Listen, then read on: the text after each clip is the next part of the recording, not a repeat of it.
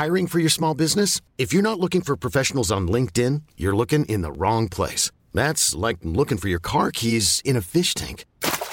LinkedIn helps you hire professionals you can't find anywhere else, even those who aren't actively searching for a new job but might be open to the perfect role. In a given month, over 70% of LinkedIn users don't even visit other leading job sites. So start looking in the right place. With LinkedIn, you can hire professionals like a professional. Post your free job on linkedin.com slash achieve today. Soit.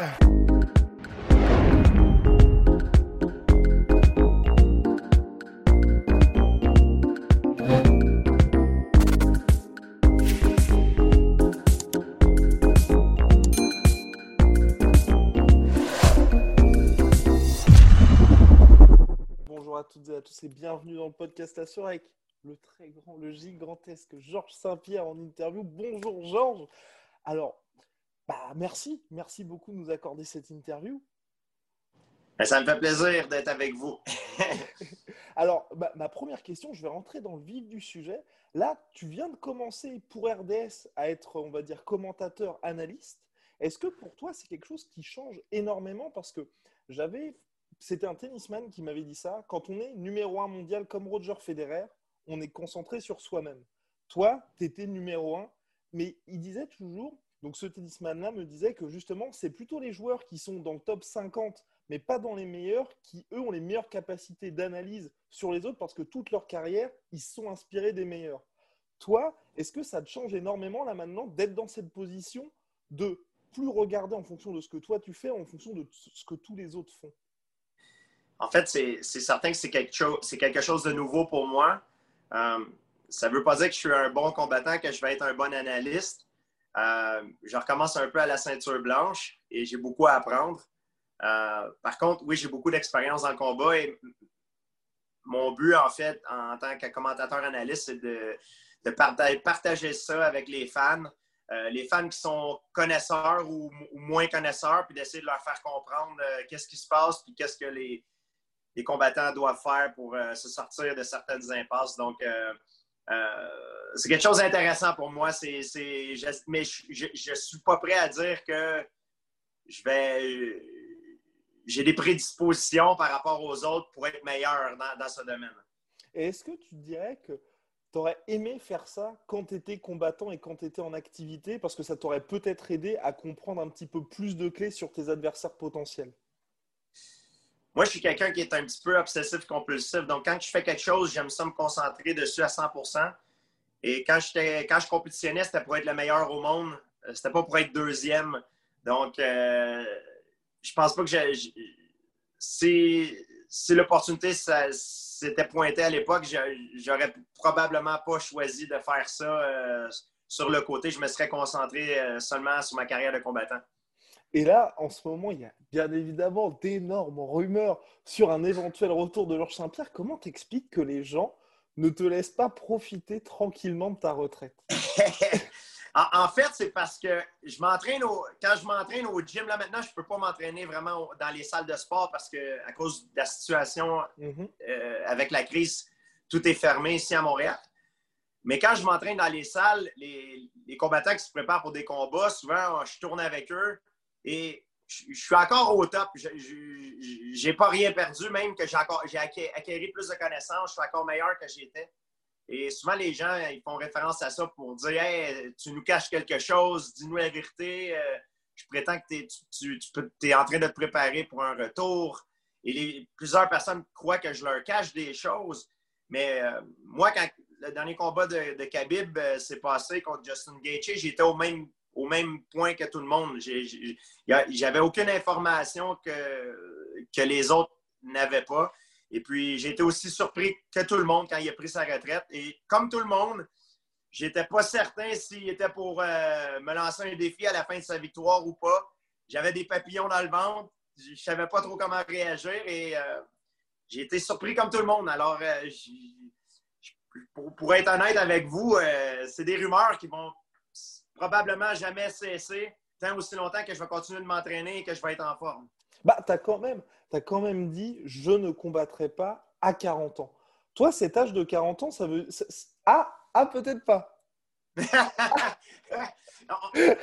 on, a, dit jamais. on se rapproche. On, dit ici, chez moi, au, Québec, on dit, il y a un dicton qui dit on ne dit jamais, jamais. Alors, l'univers est en constant, en, constant, constant mouvement, est, en mouvement constamment. Alors, euh, je ne sais pas, euh, je pense pas. Les, chances sont extrêmement minces.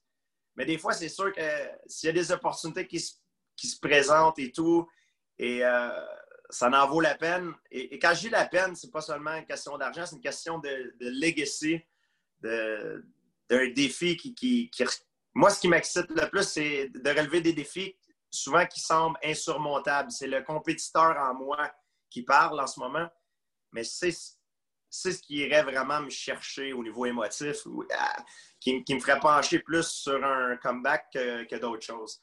Alors, mais pour, pour le moment, euh, je, suis très bien où je suis, puis euh, je me plains pas. Et puis, ouais, bah, tes, projets business, il y a aussi bah, ces nouveaux challenges à chaque fois, comme aujourd'hui, commentateur. Mais qu'est-ce qui, aujourd'hui, est-ce que tu as réussi ou est-ce que c'est quelque chose un peu plus au niveau de la charge mentale? Est-ce que toi, tu apprécies plus aujourd'hui cette vie, entre guillemets, plus posée ou au contraire, de temps en temps, ça te manque quand même ces énormes pics d'adrénaline qui, certes, sont des énormes charges de stress, mais aussi où je pense que tu te sens le plus en vie? Je suis loin d'avoir une vie posée, même maintenant, les, gens, parce que c'est pas parce que je compétitionne pas que j'ai pas une, j'ai une vie une vie posée. J'ai beaucoup de choses qui se passent dans ma vie. Je travaille maintenant sur des gros projets. Il y a beaucoup de mouvements qui arrivent dans ma vie en ce moment. Et euh, contractuellement, il y a plein de choses que je peux pas parler, mais, mais euh, j'ai, la, nouvelle assortie, je travaillais sur un, gros projet de une série avec Disney qui va sortir euh, en 2021 euh, dans lesquels je joue le rôle d'un d'un Français. c'est un personnage mythique dans l'univers Marvel. Euh, c'est ça, ben, c'est un gros projet, puis il y a d'autres choses qui s'en viennent aussi. Alors, euh, je suis des cours de acting en ce moment.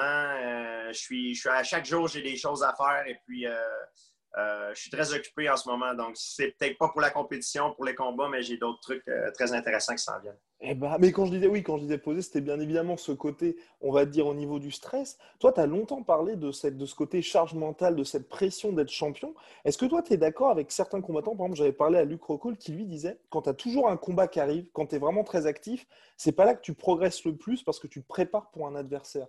Mais toi, est-ce que là, le fait d'être certes un petit peu plus âgé, un petit peu plus sage, mais de ne pas avoir cette pression de dire faut que je revienne, tu n'as jamais été meilleur finalement Côté, côté connaissance, côté savoir, je suis le meilleur que, que j'ai jamais été dans ma vie. Côté sagesse aussi, prise de décision. Par contre, euh, l'endroit où je pense que j'ai peut-être perdu un petit peu, c'est au niveau récupération. Euh, et ça, c'est normal, c'est avec l'âge. Je crois personnellement que j'ai autant de puissance, autant d'explosivité que j'avais quand j'étais plus jeune. Euh, par contre, la récupération, si je je vais vous donner un exemple. Si je, je sors un soir avec des, amis, là, là, je ne peux pas le faire parce que c'est le COVID, mais si je, sors, je, sors, avec des amis en, soirée et euh, je dors pas très bien, je, bois un petit peu d'alcool, euh, le lendemain, je vais avoir de la difficulté à récupérer. Je ne pourrai pas être à 100% dans la salle de sport comme je l'étais avant. Ça va me prendre un petit peu plus de temps pour récupérer. Quand j'étais plus jeune, je me souviens, je faisais la fête je retournais dans la, salle de sport le lendemain matin après avoir dormi une ou deux heures. Euh, euh, j'avais pris une, comme on dit, vous dites en France, une cuite. on boit beaucoup d'alcool. J'avais pris une sale cuite et puis j'arrivais le lendemain avec des sparring et bang, bang, bang, bang, j'étais prêt à, faire face à n'importe quel défi. Je, performais très, très bien, sans, aucun problème. Aujourd'hui, je ne pourrais pas faire ça euh, aujourd'hui à cause de mon corps a besoin de plus de récupération. Alors, à ce niveau-là, je sens que je, ne suis plus la même que j'étais. Euh, et c'est ça, c'est ça la, grande question d'un athlète, euh, à savoir quand c'est le meilleur temps de, prendre sa retraite. C'est quand la, sagesse et le savoir rencontrent l'athlétisme ou ce point-là, je dirais plus la, récupération, le côté athlétique. Parce qu'il y en a un, c'est sûr, avec l'âge, notre athlétisme va descendre, mais notre mhm. savoir et notre sagesse vont toujours monter. Donc, il faut, il faut euh, savoir euh, prendre ça en considération. Il y, a, il, y a un, point, comme on dit en anglais, un sweet spot, un, point parfait où les deux se rencontrent. Et c'est quand ces deux points-là se rencontrent à, son, à leur apogée que euh, on est, comme on dit en anglais, dans notre prime. On est dans, dans le meilleur de notre forme, dans, dans, à notre meilleur. À ton top, C'est sûr qu'après ça, il y en a un qui descend et l'autre va toujours monter, mais on ne peut pas continuer à se battre, à compétitionner. Il y a beaucoup d'athlètes qui font l'erreur de, pousser leur carrière à la limite. Et c'est là qu'ils reçoivent du dommage inutile et malheureusement, ils finissent sur une, une mauvaise note. Et moi, je ne voulais pas que ça m'arrive. Est-ce que tu penses avoir été en activité lors de ton prime? Ou bien ton, le Georges Saint-Pierre dans son prime, c'est un Georges Saint-Pierre qu'on n'a jamais vu? Peut-être. Mais encore là, la dernière personne à savoir quand c'est le temps de sortir, c'est l'athlète lui-même. Mm-hmm. Um, parce que nous, on a toujours l'impression qu'à cause qu'on s'entraîne dans le gym, et ça ne veut pas dire que tu performes bien dans le gym, que tu vas bien performer dans, dans le combat. Alors, euh, c'est difficile à dire. C'est une question. Je crois, je, crois, je crois que c'est difficile à dire. Moi, je crois que oui, je crois que je suis à mon meilleur. Mm-hmm. et, ça ne veut pas dire pour autant que je veux reprendre la compétition. Euh, euh, je crois que c'est toujours mieux pour moi. J'ai toujours voulu me retirer avant. Imaginez, il y a la ligne parfaite du prime qu'on appelle quand on est à son meilleur. Moi, j'aime mieux me retirer avant que me retirer après. Mhm. Parce que c'est, quand tu te retires plus tard, c'est là que tu prends des risques. Et je ne veux pas nommer de nom, mais on, sait très bien de qui on peut parler. Il y a des gens qui ont fait beaucoup, beaucoup trop de combats dans leur carrière. Et c'est malheureux parce qu'ils laissent des, tâches sur leur, euh, leur legacy, sur ce qui reste dans le sport. Et euh, ben, c'est leur choix. Ça ne veut pas dire qu'eux, ils faisaient ça pour, euh, pour leur legacy ou pour bien performer, mais je crois que quand tu continues de compétitionner après ton prime, tu, fermes des opportunités sur, mm-hmm. sur, ton après-carrière. Parce que la mémoire que les gens vont avoir de toi, c'est pas nécessairement celui quand tu, quand tu brillais, c'est celui qui, qui est en pente descendante. Et, c'est quelque chose que c'est une erreur que je, je, voulais me promettre de, de, ne pas faire. Et à quel point c'est difficile, ça, pour toi, de faire une balance entre justement ton héritage qui est extrêmement important et puis, mine de rien, t'en parlais lors de ton retour contre Michael Bisping, il y a une question de, de valeur, on va dire, marchande, entre guillemets. Toi, tu es une superstar, tu es au top. Et Lennox Lewis disait dans une interview même aujourd'hui, si j'approche de 50 ans, si quelqu'un me propose 40 millions de dollars pour combattre, bah, je reviens. Et toi, comment tu fais pour justement te dire, bah, même s'il y a des sommes folles en jeu, je peux être suffisamment sage pour me dire non, c'est, peut-être pas bon de revenir? C'est moi, ça, c'est sûr que l'argent, ça aide parce que je vais, je, vais, être honnête avec vous. J'ai commencé à faire des arts martiaux parce que j'ai commencé à faire ça pour un self-defense au début, pour mhm. pouvoir apprendre à, à, me défendre dans la cour d'école, parce que j'étais victime d'intimidation. Après, ça a été devenu une passion parce que j'étais devenu très doué aux arts martiaux et j'ai commencé en, karaté, je commençais à collectionner des médailles. Et après, la passion s'est transformée en business. Donc, si, si la, passion s'est transformée en business, c'est sûr qu'on le faisait pour l'argent, pour s'assurer d'un futur, euh, pour pouvoir en vivre. Mais une des raisons pour laquelle j'ai eu beaucoup de succès, je dois vous dire, c'est que pour moi, oui, je faisais ça pour l'argent, mais la première raison pour laquelle je faisais ça, c'était pour une passion, parce que je voulais être le meilleur. Je préférais gagner un combat, même quand j'étais plus, même quand j'étais pauvre à l'époque. Je dis pauvre, j'ai toujours mangé chaque mhm. jour euh, un repas, mais je parle, j'avais un standard nord-américain, on n'avait pas beaucoup d'argent dans ma famille.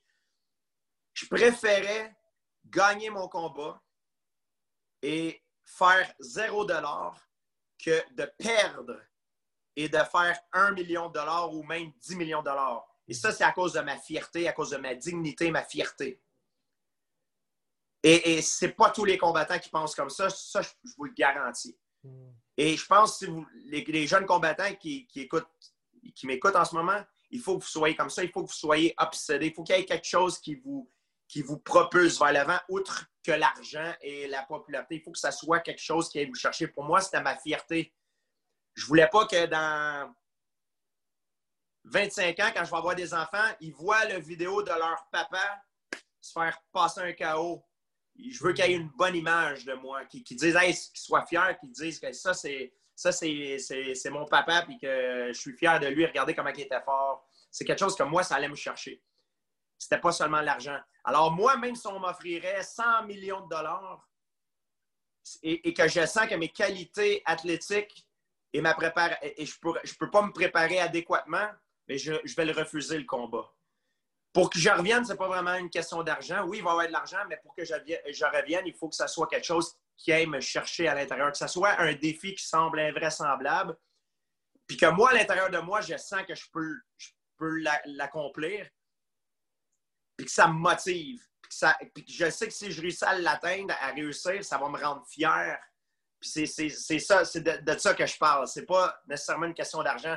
Comme beaucoup, beaucoup d'athlètes sont motivés. C'est une motivation, mais pour moi, c'est pas la première motivation. Est-ce que tu, pour toi, c'est aussi ça qui peut peut-être l'argent qui fait que bah, il y a énormément d'athlètes. Toi, tu l'as dit aussi, tu as été victime d'intimidation quand tu étais jeune. Dans les sports de combat, il y a un certain nombre de combattants qui ont eu le même parcours de toi que toi, dans le sens qui ont eu une enfance assez difficile de ce côté-là à l'école, mais quand ils grandissent, c'est, enfin quand ils grandissent et qu'ils deviennent connus, bah, ils pètent un petit peu les plombs. Toi, tu as toujours su être très sage. Et pour toi, est-ce que c'est finalement le fait que tu aies réussi toujours à rester entre guillemets les pieds sur terre et à jamais te dire bah je suis quelque part le moins de 77 kilos le plus dangereux du monde, mais il euh, faut quand même que je reste un exemple. J'ai pas besoin de le montrer. Je, le fais pour moi. Je le fais quand, je, vais sortir quand ça va me tenter sous mes termes à moi. Et en ce moment, c'est quasiment impossible de, faire ça. C'est très difficile. Euh, par contre, je suis chanceux, je me, je me, sens entouré de gens qui sont vrais. C'est pas des menteurs, c'est pas comme on dit en anglais des yes men. Euh, quand tu commences à être plus populaire, à, atteindre une certaine notoriété, souvent tu as des gens qui, qui, se collent après toi puis qui sont là juste pour te dire ce que tu veux entendre. Moi, c'est pas le cas, mais si je fais quelque chose de qui est pas correct, ma famille, ma mère, mon père vont être les premiers à me remettre à ma place. Hey, genre, ce que tu as fait, c'est pas correct. Euh, tout le monde, mes, amis que j'ai, c'est des vrais amis pour moi. Euh, ils vont me dire la vérité. Ils n'ont pas peur de me, dire les choses en face. Puis c'est ce que j'apprécie de mon entourage. Oui, je suis, quelqu'un qui est, populaire, que je suis connu, mais des vrais amis, on peut les compter sur les doigts d'une seule main. Et je ne suis pas différent de personne.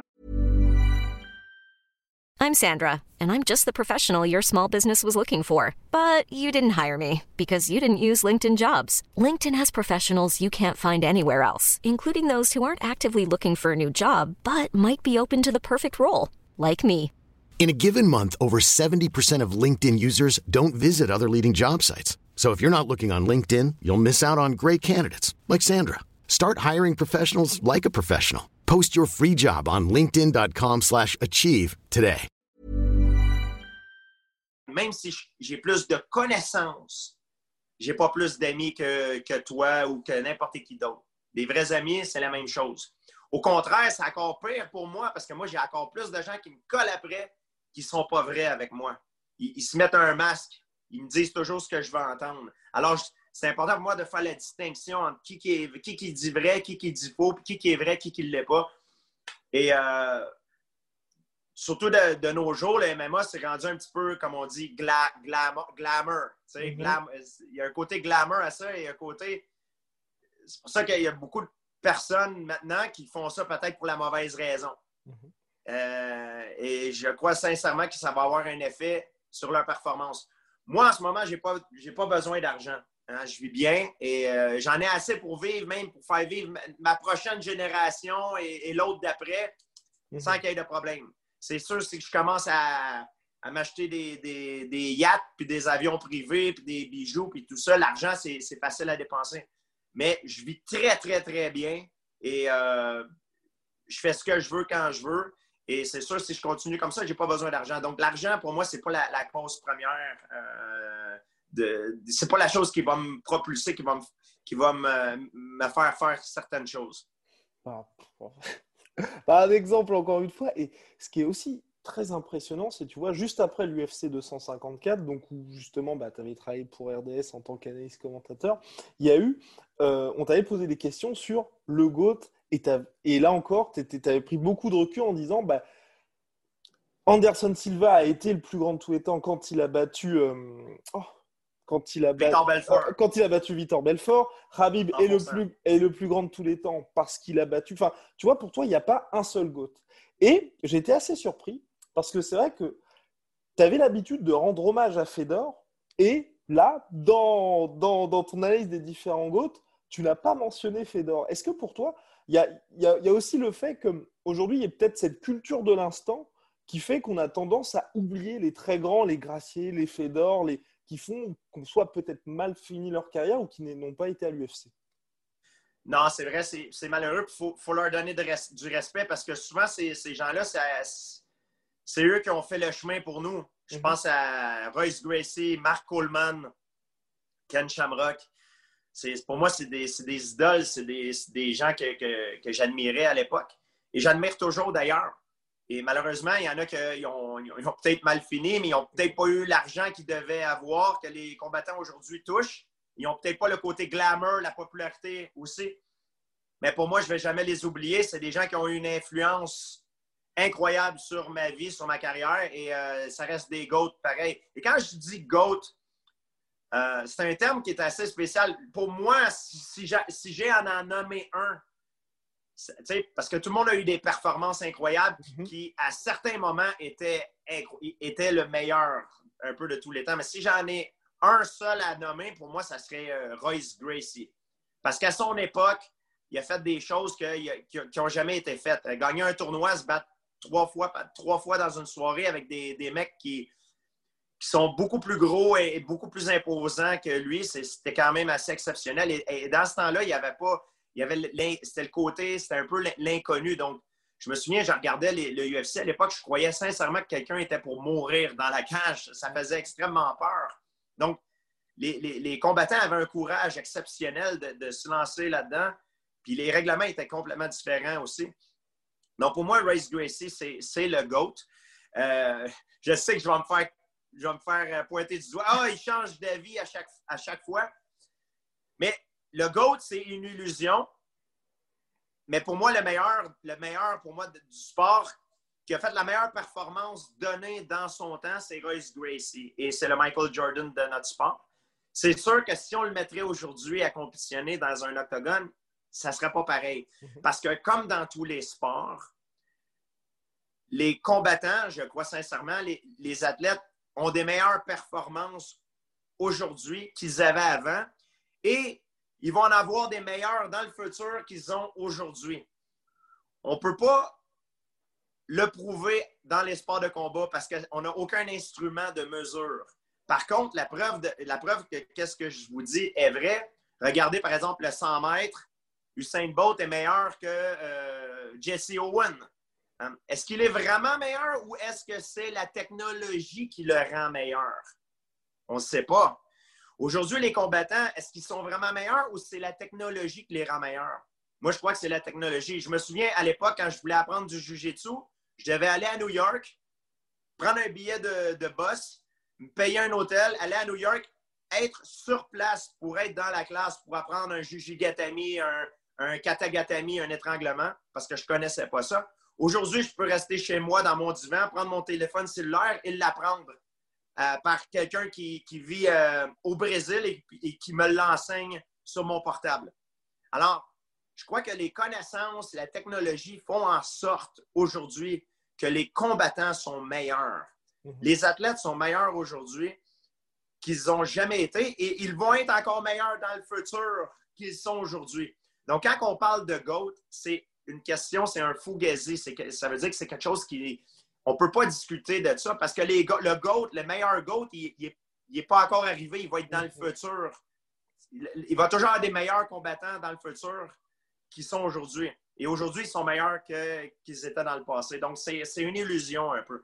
Exactement. Et tu es beaucoup trop pour te mettre parmi les GOAT, mais j'ai une question, moi. Si tu devais, on va dire, construire le combattant parfait, ou alors toi, prendre ici et là des compétences de combattants du passé et d'aujourd'hui qu'est-ce que tu prendrais et à qui? Je prendrais le, le déplacement et la, finesse de Raymond Daniel en karaté. Je prendrais le, striking d'Israël Adesanya.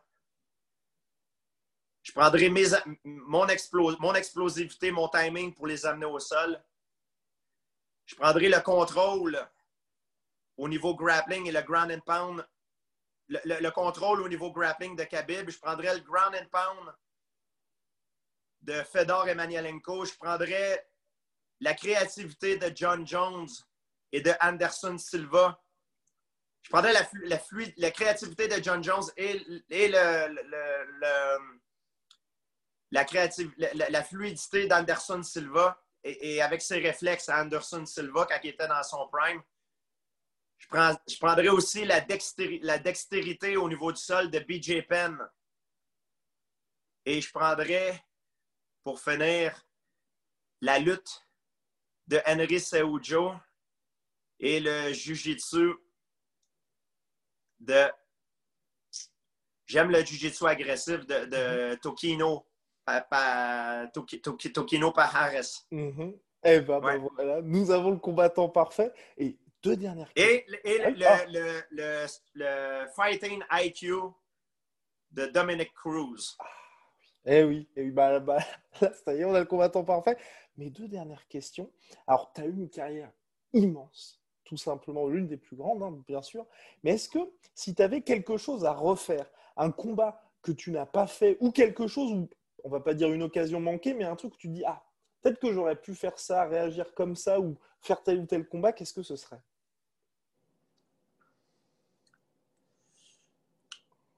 J'aurais, j'aurais probablement pris ma pause euh, après Nick Diaz. J'avais des problèmes à l'époque et puis je me sens. J'allais, j'avais un. Je traversais un, temps très difficile dans ma vie. Donc, j'aurais, si, j'avais, si j'avais euh, pris ma pause plus tôt, peut-être que je serais revenu plus, plus vite. Euh, une autre chose aussi, tu sais, le J'entendais Dana White qui parlait du combat contre Anderson Silva. Il ne s'est jamais présenté parce que je voulais pas. C'est pas que je voulais pas, mais ça prend, ça prend trois personnes pour faire un combat. Il faut, il faut Anderson, il faut moi, mais il faut aussi le UFC. Puisque le UFC aussi, on n'avait jamais eu une, offre euh, sur la table, vraiment comme sur papier, mais moi, moi j'avais des conditions parce que j'étais très occupé à, à combattre à l'époque. J'avais, un, challenger un après l'autre qui m'attendait. Donc, ma division était très, très, était, très remplie de défis. Et mon plan était que si j'allais combattre dans une autre division de poids ou dans, dans un catchweight, un catchweight, c'était plus facile parce que mhm. je n'avais pas vraiment à prendre beaucoup de poids, donc je pouvais retourner dans la mienne. Je pouvais retourner dans ma division et je savais qu'Anderson avait combattu au Japon à 168 livres, à 70 kilos. Donc, j'avais aucun problème à faire le combat contre Anderson s'il venait à dans ma division de poids, mais il était rendu trop gros, plus, trop pesant. Donc, peut-être un catchweight et je voulais des tests d'antidopage aussi. Et c'était une condition que l'UFC ne voulait pas. Et l'argent qu'il offrait aussi, c'était pas intéressant. Hmm. C'était des, comme on dit chez moi, c'était des peanuts. Hmm. Donc, le, le fait que, que, je me concentre là-dessus, ça aurait peut-être brisé le momentum de ma carrière à l'époque et ça n'aurait pas été ça n'aurait pas été euh, un, bon, une bonne stratégie à faire. Surtout pour l'argent qu'il offrait et pour aussi les conditions. Donc, ce n'était pas intéressant. Euh, c'est sûr que moi, en tant que champion à 70 kilos, peu importe qui, se pointe pour me challenger, je le prenais. Mhm. Mais moi, sortir de ma route pour aller challenger un autre champion, à l'époque, les conditions qui, qui, qui m'étaient proposées, puis encore là, je ne l'ai jamais eu sous contrat, mais juste en parlant, parce qu'eux, ils discutaient avec mes agents, ça ne valait pas le coup, ça ne valait pas la peine. Donc, s'ils avaient voulu vraiment faire le combat, il aurait fait un combat catch-weight avec des tests d'antidopage et il aurait donné un surplus d'argent euh, intéressant parce que justement, ça ne fait pas partie de mon chemin, je dois dévier de ma route. Et on a vu ce qui arrive quand les gens, souvent des athlètes dévient de leur route. On pense à Roy Jones je me souviens, à l'époque, j'avais pensé à Roy Jones. Roy Jones était le plus grand boxeur dans son temps. Et quand il a dévié de sa route pour aller prendre un Ruiz dans les poids lourds, il a monté de poids parce qu'il avait, il avait dévié de sa route. Mais quand il a essayé de revenir sur son chemin, sur sa route normale, après, il s'est fait passer le chaos par Antonio Tarver. Mhm. donc, ça peut avoir un effet sur le momentum. Quand tu brises le momentum de ta carrière, les, les, batailles, les guerres dans l'histoire nous apprennent une chose, c'est qu'ils sont gagnés avec le momentum. Et moi, je voulais, si je brisais mon, mon momentum, ma, ma lancée, je devais être euh, compensé pour ça et je devais avoir les conditions qui sont nécessaires, que le, ça devait être égal. Donc, c'est pour ça que je voulais faire à l'époque un catch-weight. Comme ça, les deux, mhm. on, brise, on brise notre route. Donc, euh, c'est équivalent des deux côtés. Et après, après, après, peu importe ce qui arrive, on peut retourner sur notre chemin et, continuer notre carrière. Et donc, le combat ne s'est jamais fait. Mais là, aujourd'hui, avec le recul, à 39 ans, est-ce que toi, tu dirais que tu as accompli tous tes rêves finalement? Non, je n'ai pas accompli tous mes rêves. C'est sûr que j'avais des rêves, j'avais, j'avais des buts beaucoup plus grands, mais je, suis quand même très heureux de ma carrière. Et je pense que, je crois que c'est Michelangelo qui disait ça. Dans la vie, le, danger, c'est pas de, de, fixer ses buts très haut et de ne jamais les atteindre. C'est de fixer ses buts trop bas et de les atteindre. Parce qu'après, un coup qu'on les atteint, on est, on est satisfait. Et un athlète, surtout en sport de, combat, qui est satisfait, c'est la mort. Il doit s'arrêter parce que s'il ne s'arrête pas, il n'y a plus la motivation nécessaire. Il est satisfait. Donc, c'est là que ça devient dangereux. C'est là que ça devient dangereux quand tu combats seulement pour l'argent parce que tu n'as pas d'autre. Tu es mort. Tu n'as plus hmm. aucune motivation. Ton cœur, il est mort. Tu dois t'arrêter. C'est fini. Tu es rincé. C'est you're done. C'est pour ça qu'on voit souvent des combattants, ils restent trop longtemps. C'est pas bon, il faut, faut que ça arrête direct.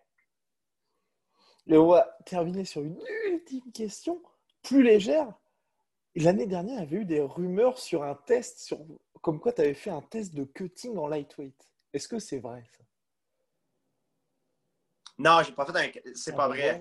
Ce, que, j'ai fait, c'est que j'ai fait des, des, euh, jeûnes, des jeûnes intermittents et des jeûnes prolongés parce que durant mon combat contre Michael Bisping, à, cause que j'ai essayé de prendre du eh poids et le stress, et il y a un côté sûrement génétique, j'ai développé une condition qu'on appelle un, ulcer colitis, une mhm. colite ulcéreuse. C'est une condition, une condition que tu es pris à vie avec des problèmes, des maux de ventre, des saignements et tout, quand j'allais aux toilettes. Donc, c'était vraiment, vraiment, j'avais vraiment une mauvaise condition. C'était vraiment ça me faisait paniquer un petit peu parce que même au début, je pensais que j'avais peut-être le cancer. Donc, j'ai commencé à faire des jeûnes intermittents et des jeûnes prolongés. Jeûne intermittent, c'est quand on se donne, par exemple, dans, une journée, une fenêtre dans laquelle on peut consommer nos calories.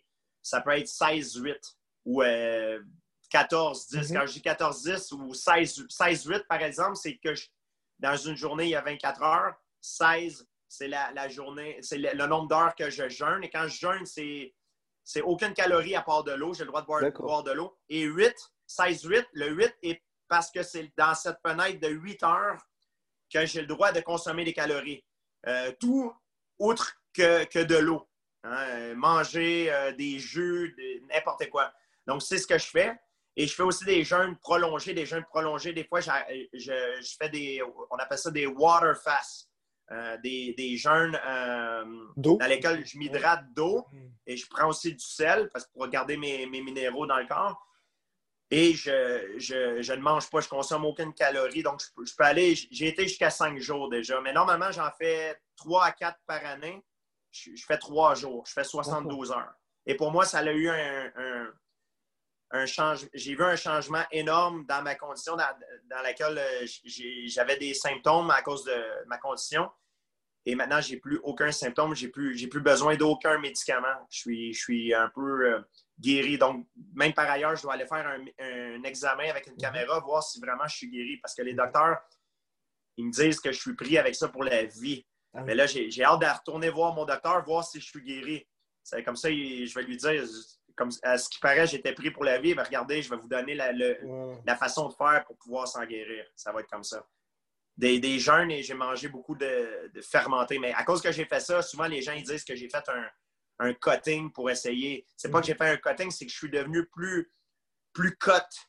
j'ai, physiquement, je parais mieux au, niveau. Si je ferais une compétition de culturiste, je parais mieux à 39 ans que, que quand j'avais 25 ans parce que je suis, je suis plus cote à cause des jeunes. Et eh oui, bah en tout cas, on croise les doigts pour, euh, pour la guérison. Et puis, ouais, bah, merci beaucoup, Georges, et à la prochaine. Merci beaucoup. Soit.